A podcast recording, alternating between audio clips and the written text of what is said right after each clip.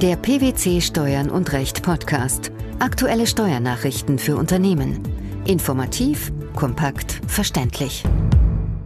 Herzlich willkommen zur 219. Ausgabe unseres Steuern und Recht Podcasts, den PwC Steuernachrichten zum Hören. In dieser Ausgabe beschäftigen wir uns mit folgenden Themen. Wertpapierleihe, ein möglicher Showstopper.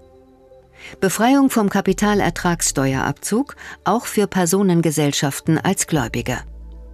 Insolvenzbedingter Ausfall einer privaten Darlehensforderung als Verlust bei Einkünften aus Kapitalvermögen. Das neue Investmentsteuergesetz ist noch nicht in Kraft getreten und die neuen Regelungen werden immer komplizierter. Das Bundesministerium der Finanzen hat in seinem Rundschreiben vom 21. Dezember 2017 unter anderem klargestellt, dass ein Investmentfonds durch ein Engagement in Wertpapierleihe und Wertpapierpensionsgeschäften über Aktien steuerliche Privilegien für seine deutschen Anleger in Form der Teilfreistellung gefährdet. Inwiefern? Das Rundschreiben befasst sich hierbei konkret mit der Frage, ob Aktien, die Gegenstand einer Wertpapierleihe oder eines Wertpapierpensionsgeschäftes sind, Kapitalbeteiligungen darstellen und daher im Rahmen der Ermittlung der Aktienquote zu berücksichtigen sind. Je nach Höhe der Aktienquote beträgt die Steuerfreistellung für die deutschen Anleger zwischen 0 und 80 Prozent. Was sind die Einzelheiten des Rundschreibens? Das Bundesministerium der Finanzen hat bestätigt, dass für Zwecke der Kapitalbeteiligungsquote nur solche Kapitalbeteiligungen zu berücksichtigen sind, bei denen der Investmentfonds sowohl zivilrechtlicher als auch wirtschaftlicher Eigentümer ist. Wenn ein Investmentfonds das zivilrechtliche Eigentum übertragen hat, zum Beispiel im Rahmen einer Wertpapierleihe oder einem Wertpapierpensionsvertrag, seien diese Beteiligungen grundsätzlich nicht im Rahmen der Ermittlung der Kapitalbeteiligungsquote zu berücksichtigen, auch wenn ein Rückübertragungsanspruch besteht.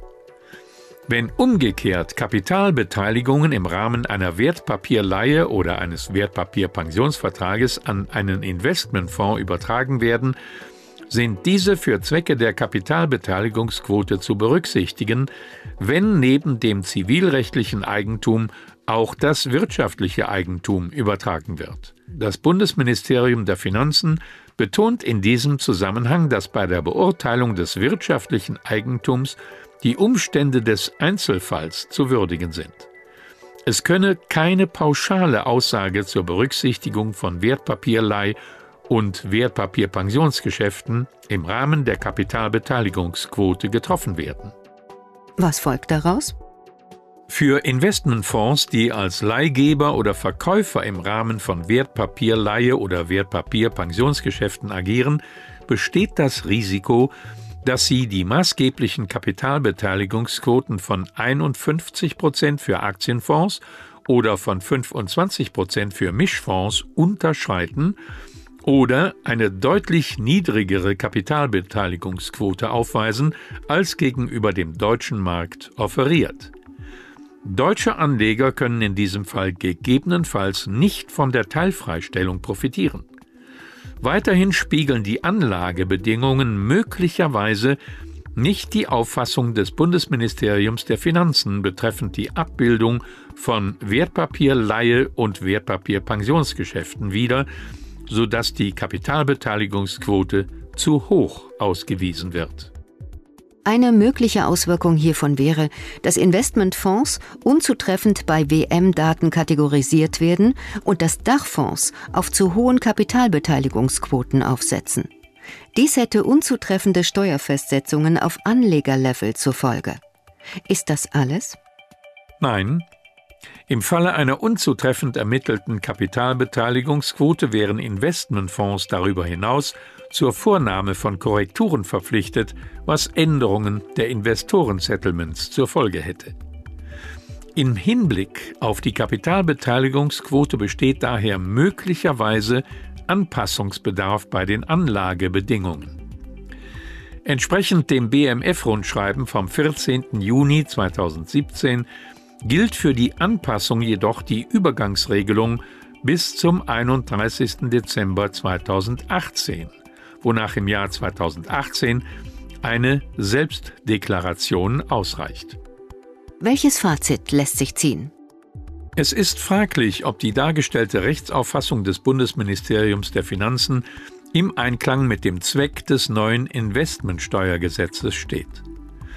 Die Anwendung einer abweichenden Methodik sollte in Bezug auf die betreffenden Fondsprodukte jedoch umfassende Offenlegungspflichten gegenüber den zuständigen deutschen Finanzbehörden zur Folge haben und das Risiko beinhalten, dass eine Vielzahl von Steuerfestsetzungen auf Anlegerebene aufgegriffen wird. Nach der sogenannten Dauerüberzahlerregelung greift die Befreiung von der Verpflichtung zum Kapitalertragssteuereinbehalt gemäß den einschlägigen Regelungen im Einkommensteuergesetz auch dann, wenn zivilrechtlicher Gläubiger der Kapitalerträge eine Personengesellschaft ist. Zu diesem Ergebnis kommt das Finanzgericht Hamburg in einem rechtskräftigen Urteil vom 19. Oktober 2017. Welcher Sachverhalt ging dem Urteil voraus? Die Klägerin, eine GmbH, hatte eine Gewinnausschüttung zugunsten ihrer Alleingesellschafterin, einer GmbH und Co. KG, vorgenommen, ohne Kapitalertragssteuer einzubehalten. Das Finanzamt bestand auf der Kapitalertragssteuer und berief sich vornehmlich darauf, dass die Gläubiger der Kapitalerträge die Gesellschafter der GmbH und Co. KG, in diesem Fall zwei weitere GmbHs seien, und Personengesellschaften nicht in den Anwendungsbereich der Befreiungsvorschrift des Einkommensteuergesetzes für sogenannte Dauerüberzahler fielen. Was genau verbirgt sich hinter dem Begriff Dauerüberzahler? Gemäß den Regelungen im Einkommensteuergesetz ist unter anderem bei bestimmten Kapitalerträgen, im Streitfall die Gewinnanteile bzw. Dividende, die einem unbeschränkt oder beschränkt einkommensteuerpflichtigen Gläubiger zufließen, der Steuerabzug nicht vorzunehmen, wenn folgende Voraussetzungen erfüllt sind. Die Kapitalerträge sind Betriebseinnahmen des Gläubigers und die Kapitalertragssteuer wären bei ihm aufgrund der Art seiner Geschäfte auf Dauer höher als die gesamte festzusetzende Einkommensteuer oder Körperschaftssteuer. Das Finanzgericht hat der Klage der GmbH stattgegeben. Was sah sie anders als die Vorinstanz? Das Finanzgericht sah die Tatbestandsvoraussetzungen für eine Abstandnahme vom Steuerabzug als erfüllt an. Die Eigenschaft als sogenannter Dauerüberzahler war durch eine entsprechende Bescheinigung für die Gesellschafter der Klägerin nachgewiesen. Auf sie komme es als steuerliche Gläubiger der Kapitalerträge an. Die beiden Gesellschafter der Klägerin sind als Kapitalgesellschaften zwar nicht Einkommensteuer, sondern Körperschaftssteuerpflichtig. Die Körperschaftssteuerpflicht werde aber insoweit gleichgestellt. Dies ergibt sich für die Richter daraus, dass auch bei der Eigenschaft als sogenannte Dauerüberzahler auf die Höhe der Einkommen oder der Körperschaftssteuer abgestellt wird. Für eine einschränkende Auslegung der Vorschrift sei im Übrigen kein Raum. Warum ist das Finanzgericht der Argumentation des Finanzamts nicht gefolgt?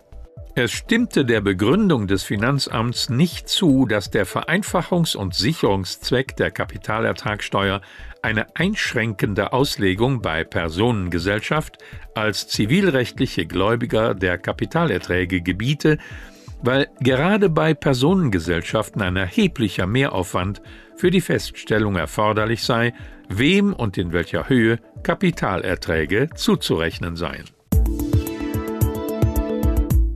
Der endgültige Ausfall einer privaten Kapitalforderung führt nach Einführung der Abgeltungssteuer zu einem steuerlich anzuerkennenden Verlust in der privaten Vermögenssphäre. Dies hat der Bundesfinanzhof im Fall einer Insolvenzeröffnung beim Darlehensnehmer entschieden. Welcher Sachverhalt lag zugrunde? Im Urteilsfall gewährte der Kläger einem Dritten im Jahr 2010 ein verzinsliches Darlehen. Seit August 2011 erfolgten keine Rückzahlungen mehr. Über das Vermögen des Darlehensnehmers wurde das Insolvenzverfahren eröffnet. Der Kläger meldete die noch offene Darlehensforderung zur Insolvenztabelle an und machte den Ausfall der Darlehensforderung als Verlust bei den Einkünften aus Kapitalvermögen geltend. Dem folgten Finanzamt und Finanzgericht nicht. Daraufhin legte der Kläger Revision ein, und zwar mit Erfolg. Der Bundesfinanzhof hob das finanzgerichtliche Urteil auf und verwies die Sache dorthin zurück. Wie werteten die obersten Finanzrichter die Umstände? Nach dem Verständnis der BFH-Richter soll mit der Einführung der Abgeltungssteuer seit 2009 eine vollständige steuerliche Erfassung aller Wertveränderungen im Zusammenhang mit Kapitalanlagen erreicht werden. Damit werde die traditionelle Trennung von Vermögens- und Ertragsebene für Einkünfte aus Kapitalvermögen aufgegeben. Dadurch führt der endgültige Ausfall einer Kapitalforderung im Sinne der einschlägigen Regelungen im Einkommensteuergesetz zu einem steuerlich zu berücksichtigenden Verlust. Insoweit ist nunmehr eine Rückzahlung der Kapitalforderung, die unter dem Nennwert des hingegebenen Darlehens bleibt, dem Verlust bei der Veräußerung der Forderung gleichzustellen. Wie die Veräußerung ist auch die Rückzahlung ein Tatbestand der Endbesteuerung. Was folgt daraus? Danach liegt ein steuerbarer Verlust aufgrund eines Forderungsausfalls erst dann vor, wenn endgültig feststeht, dass über bereits gezahlte Beträge hinaus keine weiteren Rückzahlungen mehr erfolgen werden. Die Eröffnung eines Insolvenzverfahrens über das Vermögen des Schuldners reicht hierfür in der Regel nicht aus. Etwas anderes gilt, wenn die Eröffnung des Insolvenzverfahrens mangels Masse abgelehnt wird oder aus anderen Gründen feststeht, dass keine Rückzahlung mehr zu erwarten ist. Hierzu hat das Finanzgericht in einem zweiten Rechtsgang weitere Feststellungen zu treffen. Wertpapierleihe als möglicher Showstopper, die Befreiung vom Kapitalertragssteuerabzug auch für Personengesellschaften als Gläubiger sowie der insolvenzbedingte Ausfall einer privaten Darlehensforderung als Verlust bei Einkünften aus Kapitalvermögen. Das waren die Themen der 219. Ausgabe unseres Steuern und Recht Podcasts, den PwC Steuernachrichten zum Hören. Wir freuen uns, dass Sie dabei waren und hoffen, dass Sie auch das nächste Mal wieder in die PwC Steuernachrichten reinhören. Steuerliche Beiträge zum Nachlesen finden Sie in der Zwischenzeit unter blogs.pwc.de/steuern-und-recht.